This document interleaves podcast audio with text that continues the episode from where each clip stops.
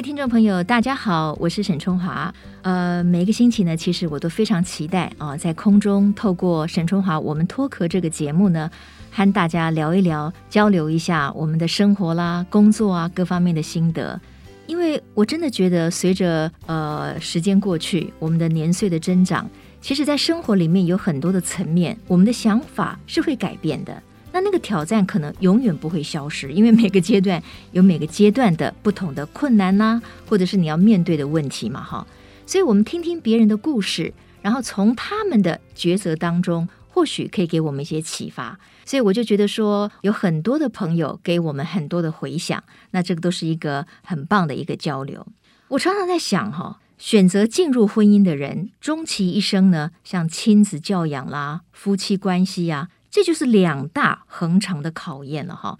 那当然了，教养跟夫妻关系很可能是一体的两面，他们是会相互影响的。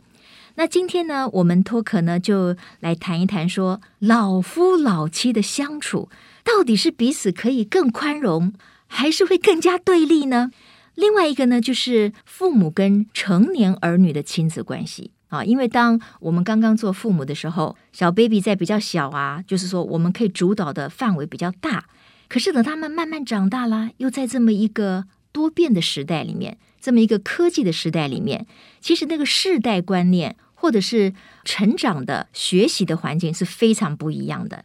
那等到我们面对成年的子女的时候，那个关系会不会更加紧张？那我们要如何来面对这些问题？那目的当然是希望说，我们的亲子关系这个亲密度会越来越好。所以我今天呢，特地找了一位这个来宾哈，我觉得他是最适合谈这两大层面的问题了。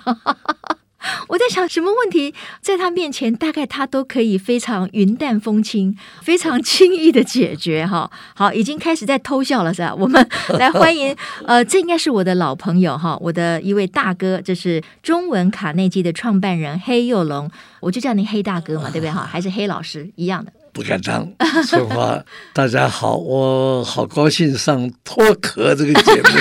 我一看到这个节目的名称呢，嗯嗯嗯、就有好多话想讲，也有好多的感慨。我想我们慢慢进行了，是是是，好像真的有一点，人生都是在换壳啊。有的动物只换一次一生啊，对，有的我觉得从生命的进展、生活的改变、嗯、夫妻亲子。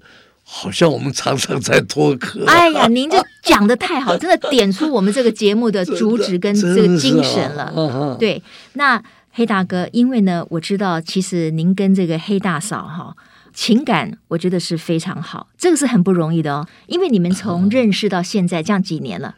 啊、这样好了，我讲我大小孩五十六六岁了嘛。你你的大儿子五十六岁了，认识五十七年。OK，对，认识最小的小孩四十七岁嘛，哇所以那个时候是非常的没有什么少子化的观念，嗯，所以我们有四个小孩。哎，我我真的很羡慕哎，而且我觉得太棒了。呃，到了晚年，小孩嫌不够多，真的真的。所以你看哦，现在的夫妻可能为了要不要生小孩，或者哎。好吧，那就勉强给他生一个吧，对不对？生两个好像就已经很棒棒、好棒棒了。像您跟大嫂可以拥有四个小孩，真的实在是，我觉得我们真的是非常羡慕。特别是在前面两三个的时候，我们是相当穷困的。呃，所谓穷困怎么解释呢？嗯、就第一当然是没有自己的房子了，嗯，就冰箱了、电视了，什么这些我们都没有啊。啊，在这样的状况下，我们有了两个小孩，就已经生了两个了。第三个，我记得我们已经有冰箱、有电视机，可是别家都有了。呃，尿布不是用完就丢的那种，是旧的衣服、旧的床单，剪了以后做成尿布，每天晚上回来要洗尿布。哦，真的啊？呃，晒，然后万一遇到下雨怎么办？我们还有炭炉烤尿布。这样状况下长大的哇，真的很难想象哎。不过黑大哥，你会不会觉得哈，人生真的是起伏转折哈？嗯、就是说，当年您会觉得说，哎呀，突然之间来了四个小萝卜头，而且生活相当的来讲是还比较困顿一点。嗯、可是呢，你看看，经过了这么多的转折，如今四个小孩都卓然成长了，然后呢，带给你们儿孙辈的，对不对？等于就是儿孙满堂啊，所以变成是最棒的一个礼物啊！不是你，你刚才讲，让我忽然间想到，现在回想那个时候的辛苦啊，嗯，付出或者劳累。一点都没有懊恼，或者、嗯、或者好好倒霉啊！我怎么能对对对，而且也也就不觉得辛苦了，不觉得不觉得，不觉得辛苦了。呃，嗯、而且如果很坦白的讲，嗯，晚上小孩都睡了，我们两个无论是在折尿布、折衣服，或因为我们没电视啊，两个小孩子说：“哎呀，现在回想起来，真的好像有点怀念呢。”真的，但是他也不抱怨。我当然更没有资格抱怨，嗯嗯嗯、他两个人都要上班的，对，一大早就要把两个小孩送到托儿所，还不到幼稚园的时候，下班的时候去接回来，一个人做饭，一个人就洗衣服啊，所以我的菜做的也不错，哦、我要轮流啊。对，你说我是不是鼓励今天的年轻人都要这么辛苦？那也不见得，嗯嗯嗯，能够有舒服的日子过当然好，可是。后悔不后悔呢？不后悔。对，对我有过这一段经验呢，好像对后来是一种多样化的。我什么都经历过，我我还有的时候会觉得值得回忆了。所以我觉得黑幼龙大哥呢，刚才的这段描述，其实正好可以鼓励现在可能你们的小孩年岁还相对比较小的夫妻们，因为现在小孩刚刚小的时候，确实是最忙碌、最辛苦，经济压力可能也是最大的。对。可是呢，这一切真的等到他们长大以后，每一个人都会很怀念，跟我一样啊，我也会很怀念，就是说我的小孩他们更小的时候。是。Yeah。那当然了，呃，我刚才提到就是说，呃，因为黑大哥的小孩也都已经成家立业了，都已经长大了，所以等一下我们会来谈一谈，就是我们跟已经长大的小孩的之间的亲子互动，会不会产生一些不同的变化？那我就很好奇，就是说您跟黑大嫂之间，就是相识或者是结婚这么多年以来，在情感上面没有过什么考验期吗？就是你们就是一路这么顺利的走过来吗？考验期我不敢讲有没有，不过一定有一般夫妻的吵架啦、不同意见啦、嗯、生闷气啦，当然从来没有打过架，那这个通通有。嗯，但是呢，也很庆幸了、啊，还没有学卡内基以前，嗯，吵过架以后不愉快以后。多半都是当天晚上就和好了。哦，那你们很有智慧。道歉，这个了不起的地方是，道歉的常常是我太太先的。哇！啊，刚刚我太过分了，我跟你道歉，道歉，对不起啊。哎，你说难道每次都是我对吗？所以他道歉吗？嗯嗯，不可能吧？对。可是让我觉得谁先道歉谁比较有自信，可见我太太比较有自信。真的，对。我我非常同意，我，我也很鼓励夫妻想要无论什么阶段的夫妻的生活哈，有不同的意见、不同的什么问题，都不要怕，只要能够在当天晚上和好，只要有一方主动的、很有自信的说对不起的话。永远会过得很美好的日子。对，为什么我会说，哎，老夫老妻的相处哈，可能让我最近很有所感，就是因为到了我这个年纪哈，我身边有很多的朋友，那也包括我自己，就是说我们可能会重新来哎检视一下你跟另一半的相处。那你到底是希望他朝向更好的方向去进行呢，还是说，因为像日本哈，黑大哥您也晓得，日本在过去这么多年来，其实他们晚年的时候，很多的夫妻选择离婚，或者他们还有一个新的名词叫做族婚，就是呢，我可能在法律上我不去办离婚，但是我不跟你生活了，因为老娘不忍了 啊，年轻的时候带小孩我都累死了，然后呢，你一下班就出去喝酒啊什么之类的，完全不在乎我的存在。等到他们年纪大了以后。有很多的妇女就觉得说，哎，那我应该找到我自己的生活的内涵，我不一定要受到这个婚姻的束缚，我对儿女的责任、医疗等等的哈这些想法。那您怎么看待？就是说，老夫老妻到了老年后，用什么心态来面对婚姻？这个我很有资格讲，因为我已经八十几岁了嘛。这个在我第二个小孩啊。在加州大学尔湾尔湾分校毕业的时候，他们有一位 keynote speaker 就来演讲。对对，那个演讲的人他说啊，有一个天主教的神父，一个基督教的牧师，还有一个犹太教的长老拉比啊，Rabbi，嗯，一起在讨论生命是什么时候开始的。哇，那么天主教的神父就是说，在怀孕那一刹那。就开始了，就是就是生命，嗯嗯，所以天主教严格反对反对堕胎吧，对，那个生命啊，对，哎，基督教的牧师认为不一定，他说啊，生命是什么时候开始的呢？是离开了母体以后能够生存，有的是六个月，有的五个月，有的四个月，活得下去就是生命的开始。嗯嗯嗯，那之前呢，算是胚胎，嗯，还不算正式生命开始。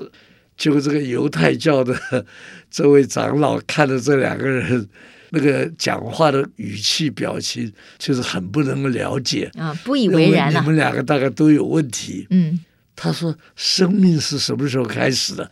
生命就是当儿女都已经离家了、创业了、不在家里了，我们家里的老猫老狗都埋在后院了。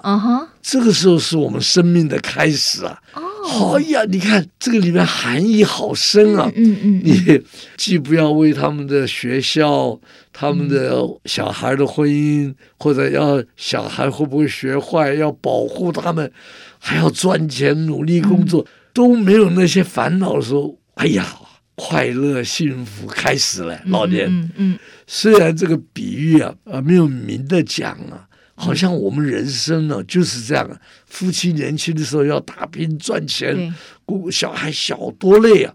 好了，到了中年了，像是这个小孩是大概是念中学、大学吧。这个时候我们虽然日子比较稳定了哈，可是还是很投入事业上，投入社会。到了晚年是属于我们两老的时间了，时间了，我们怎么样好好的享受一下？好比说早年一新婚的时候那种甜蜜的感觉哈，嗯，叫做晨曦，嗯，dawn 的 morning 早上，早上的。那么到了三四十岁、四五十岁的时候，那个叫日正当中，嗯，high noon，哦，阳光那个艳阳天呐，啊。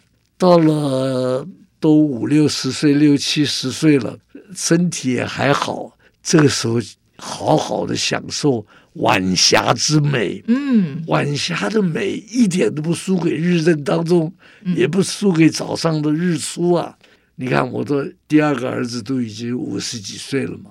换句话说，我是三十多年以前听到的这一段演讲，这一段演讲，每当我不是常常想起，每当向好朋友问到我这么密切的问题的时候，对我都要用。这篇演讲来提醒我，嗯嗯嗯，我要好好享受我未来这一个这一段生活，包括夫妻之间，对，可是不一定要天天黏在一起。那当然，我现在最近去参加书法班了，嗯，还有我最近很爱在公园里面一面走路一面干嘛？嗯，听演讲。就如果那一天找不到手机或者有什么没有演讲，我就不能够去慢走。对，因为那个是我的享受。嗯嗯嗯。啊、呃，可是这些我太太都没有参加，没有陪我。嗯。可是她有她的活动，她的 shopping 啊，她参加好多志工义工的那些，我也没有去参加。对。哦，对了，特别是有一点，她去健身房啊，练那个拉筋啊，嗯嗯，举重啊。我也陪着去过几次，还是不习惯。他们很希望我去了，可是我就是习惯走路啊。对对，哎，我们也能够不叫包容了，嗯，就相安无事，各 各自找自己的方法。对 对，那么比较大一点的事情呢，就是他很不喜欢去中国大陆旅游。嗯嗯嗯，看那个古物啊。走到墓坟墓里头，看了一下，儿子是我的最爱。哦，真的，我好喜欢去这种历史的。哦，看书也都是看这个。不过 anyway，现在也去不了，对，去不了，所以没这个问题。可是呢，他爱去的地方啊，嗯，我不爱去，所以我们后来就，你看这个谅解。多么不容易，磨练了我们几十年哦。所以我觉得黑大哥提出来，哎，老夫老妻的一个重点哈，嗯、就是说因为很多人会觉得说，好啦，你看看我们在年轻的时候，都是为了小孩的事情，为了工作，为了娘家，为了夫家，哦，在不断的去消耗自己的能量。那好不容易到了这个老夫老妻的阶段，哎，好像那些事情就不用再担心了。对，那剩下来就很重要了。到底是要忠于你自己的感受，嗯、还是要变成两个人可以一起去创造更好的生活？那刚才黑大哥，我听到了您提出来一个很好的，就是说，也不见得夫妻两个一定要做很多的活动啊、哦。如果他不喜欢，其实你不用勉强他。但是呢，就是要各自有各自的兴趣。那但是总是要有交集嘛，所以你跟黑大嫂的交集是什么呢？我们常常跟小孩相聚，这是一个同样在一起的时候，这又又显现了四个小孩多的好处了。对，我们吃东西啊，我们以前因为是眷村呐、啊，口味很重，嗯，刚好他们就很清淡的。我们有的时候讲起来是一个。福气，我不该吃那么辣那么香，但是他有时候会陪我，嗯嗯，去吃那个辣的红烧牛肉面，有时候我也要忍受那种清清蒸的鱼啊，这种对身体也会好一点。还有一些很关键的一点呢，就是我们有共同的信仰，对，我们这个我觉得也很重要。是一个人到了晚年了，不管你是什么教，嗯嗯，共同的信仰啊，好像。对一些价值观很重要，是，好比说你怎么样对待未来的四个小孩，嗯哼，我们两个都签了那个叫什么安宁疗护的保证书，uh -huh, uh -huh. 因为我们不要让小孩将来受到压力要签字，嗯嗯，你要不要插管，嗯嗯，要不要这些，我们自己做了决定了，是，这个都是我们两个共同的，嗯嗯，那么能够在晚年。有共同的价值观，嗯嗯，有共同的衣食住行的这种、这种生活上的这个相遇哈，但是可以有不同的兴趣。大概现在真的是像那个犹太教的这个长老那样子，我们能够享受一下自己的时光啊。对，这样子，呃，非常好的提醒哈、嗯，就是说。包容哈，也尊重对方，不要勉强对方做可能他很不喜欢的事情。因为我常常听到我的朋友跟我抱怨说：“哎呀，我们很喜欢找朋友一起去喝下午茶、吃饭、聊天，可是我们的另一半先生就不喜欢参加这种 social 的活动。”那我就觉得说，可能就不用勉强，对不对？对。等到时机成熟了，有些什么好的场合，他如果愿意参加，他自然就参加了啊、嗯哦。那老夫老妻，当然我觉得在于心态了哈，因为年岁大了以后，你要两个人一起去享受那个所谓的晚霞之美，那当然是好过一个人嘛。那这个彼此就要有体谅，这个也是需要不断的学习而来哈。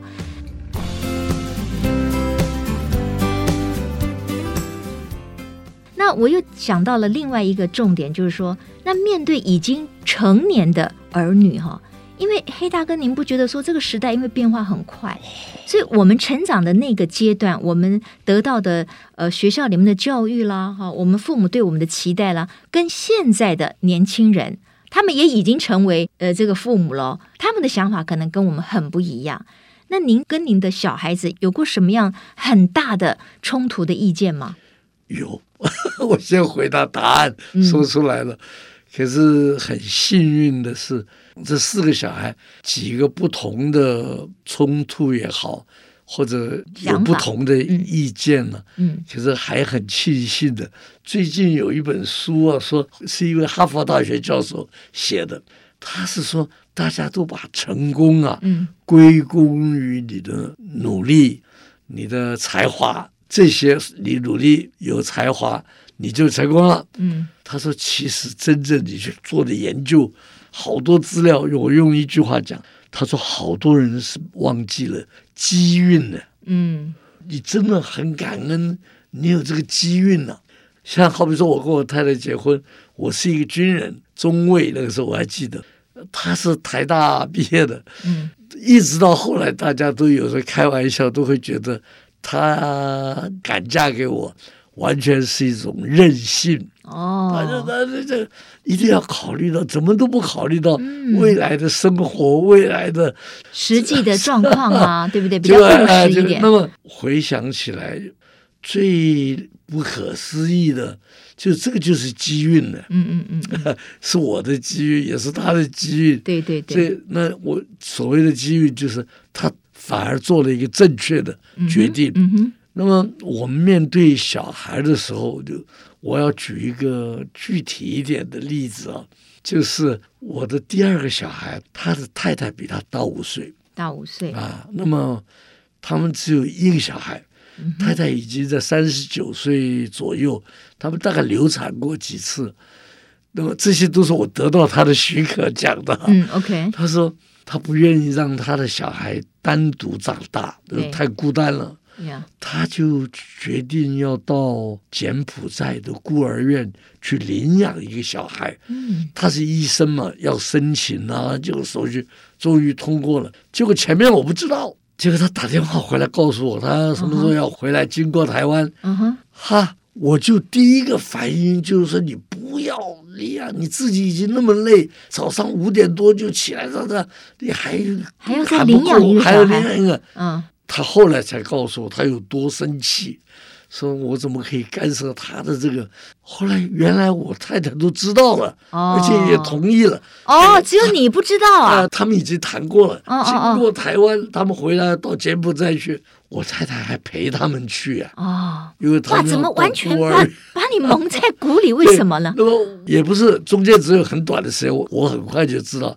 可是你就可以看出来，他的包容力比我强了。嗯嗯嗯。可是我也尊重他们的决定。对对。坦白讲，到了这个年纪，你反对了也没用啊。对对对。他也三十几岁了。没错没错。你反对有什么用？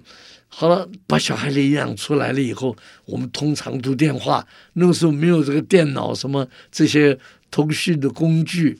他说：“哎呀，糟糕。”签证有了问题了，在那边的美国领事馆说什么什么问题了？怎么办呢？啊？这跟我谈，我就很自然的说，你就把小孩送回孤儿院，你们先回美国，补办了手续什么以后，你再飞回来再接他。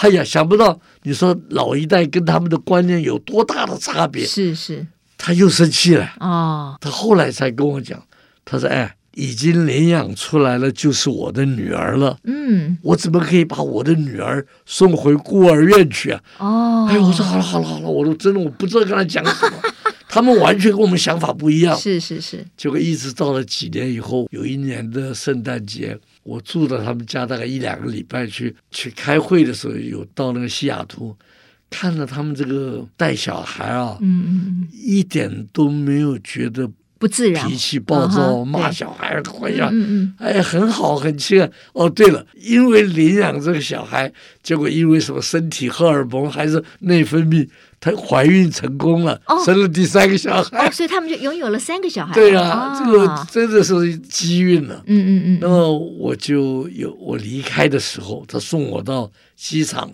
在马路边上，我说我们先喝杯咖啡。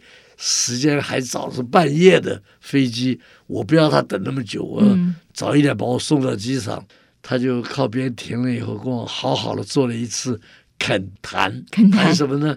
父子恳谈。哎，我今天要告诉你一件事情，我终于决定，我已经原谅你了。他原谅、哦、儿子原谅爸爸，还有还有，我就觉得闷闷的，什么事情？啊，你那个时候实在是。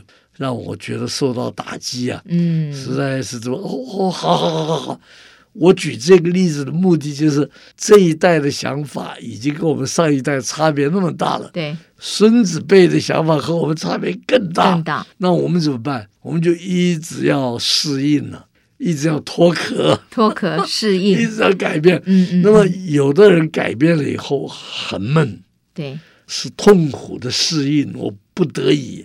但愿我们每次都觉得，哎呀，幸亏当时我没有坚决，嗯嗯，吵下去，反对下去，幸亏我接受了，要不然他们怎么办？我我还是还是运气蛮好的，所以机运是我们人生的一个必须承认。我不知道像你这么成功的女士，没没有承不承认这个有时候有机运在里面呢？当然当然，这个我我绝对相信。你在最红的时候决定到美国去念书，啊、对对。后来别人都讲说啊，这个你怎么肯放弃这个电视工作？嗯、觉得我的决定很奇怪 啊！是，其实我认为那是一个机运了。因为如果对了，当然回来后如果没去，不知道是什么样。对对对，如果我没有去的话，我大概后来也不会成为新闻主播 啊。当然，我当时是没有这个设定了哈。对对对所以人生其实就是要懂得不断的自我投资，其实总归是会有好的结果发现。会不会遇到老这位老公也不知道哦。那个时候我已经遇到他了，已经那学校就是他申请的，对对对对对对。其实我刚才听到了黑大哥分享的您跟这个儿子他要领养的这段故事哈，就让我想到你最近出了一本最新的书，这个书名呢叫做《不管孩子比管孩子还难》，所以你当时要是不管的话，父子也不会有这段冲突。不过当然，这个冲突有的时候最后它会是一个美好的记忆啦，哈，就说你们都双方都会成长嘛，哈。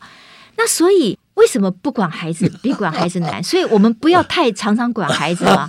什么事情我们最好不要管呢？我有时候都会念这个书，这本书的书名都不太习惯。嗯，当然是管孩子比较辛苦，比较难嘛。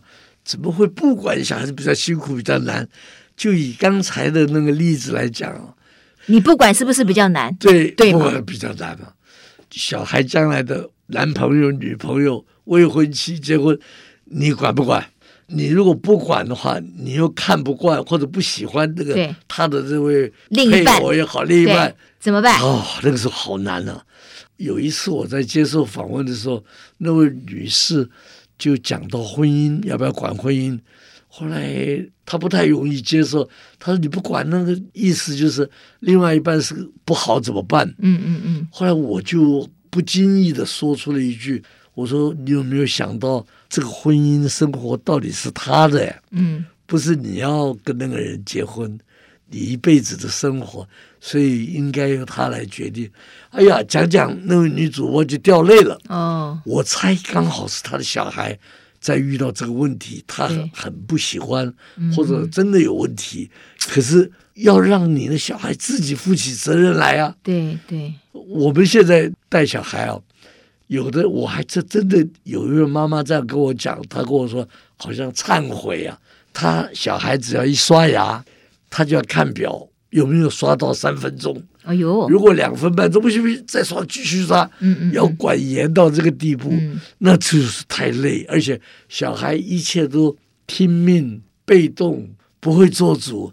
将来会做选择方面要做决定，要不要创业，嗯，他都不会啊，嗯嗯嗯，就像那个我这本书的放风筝的那个画面，我很喜欢。有的风筝一直飞不高，爸爸妈妈线放的不够长啊，有时候要跑跑，让它越来越高，越来越高。当然不是放任了，不要把这个绳子丢掉了，那就摘下来了。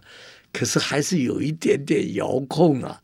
好比说父母的榜样啦，尤其小孩大了一点，大学毕业了或者工作了，好像这个家就已经分开了，空巢期了。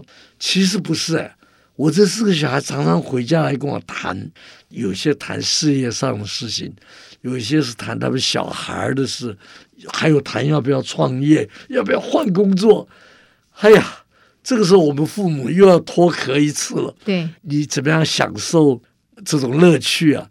就是我们要把自己视为子女的顾问。嗯，你看那个婚姻顾问、职业顾问、心理顾问。你一个钟头要付他几百块钱美金，他只听你讲话哦。哎，所以我刚才觉得很棒的一点就是说，他们有什么事情都会愿意回家跟你商量呢。这点不是一个亲子关系里面最成功的一点吗？你真的看出来这个抓住这个这个关键点，关键关键哦。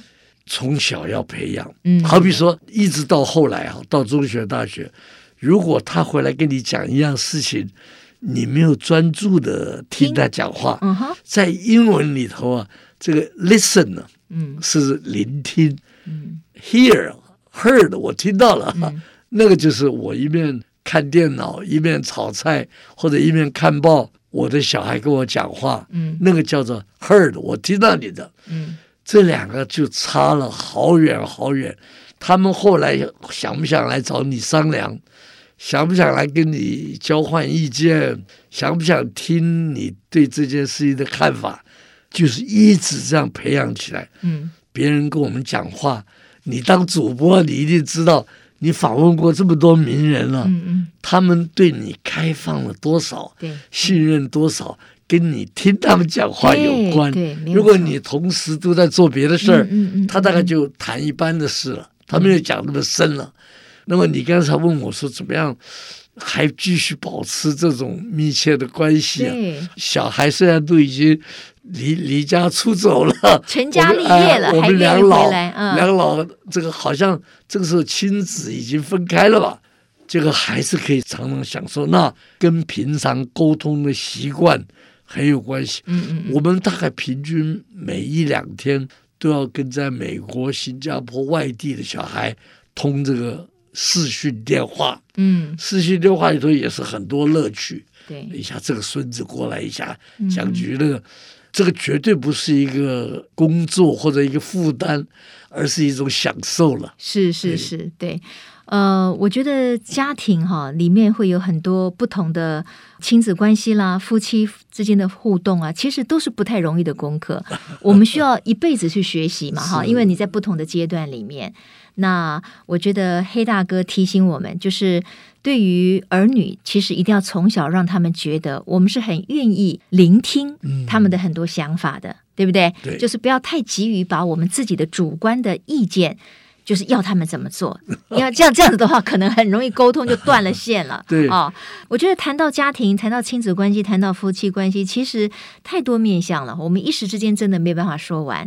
那今天非常谢谢黑幼龙黑大哥。那如果各位对于为什么在对孩子的时候，有些时候你就是要忍住，不要管。哎，那这个黑大哥的新书哈，不管孩子比管孩子还难。我觉得里面有很多的例子，很多的想法，呃，非常值得大家做参考。那当然，该管的还是要管吧。啊，我们不可能什么事情都没有意见。其实就是给他们可以更多选择的空间了，应该是这样。好，那黑大哥非常谢谢您今天跟我们分享，呃，老夫老妻之间的关系，还有对成年之后的亲子关系。很羡慕你，因为看起来您各方面都很顺利啊，对不对？那我们还在不断的学习当中。谢谢。好，我们谢谢这个黑有龙先生，也谢谢各位听众朋友今天的收听哦。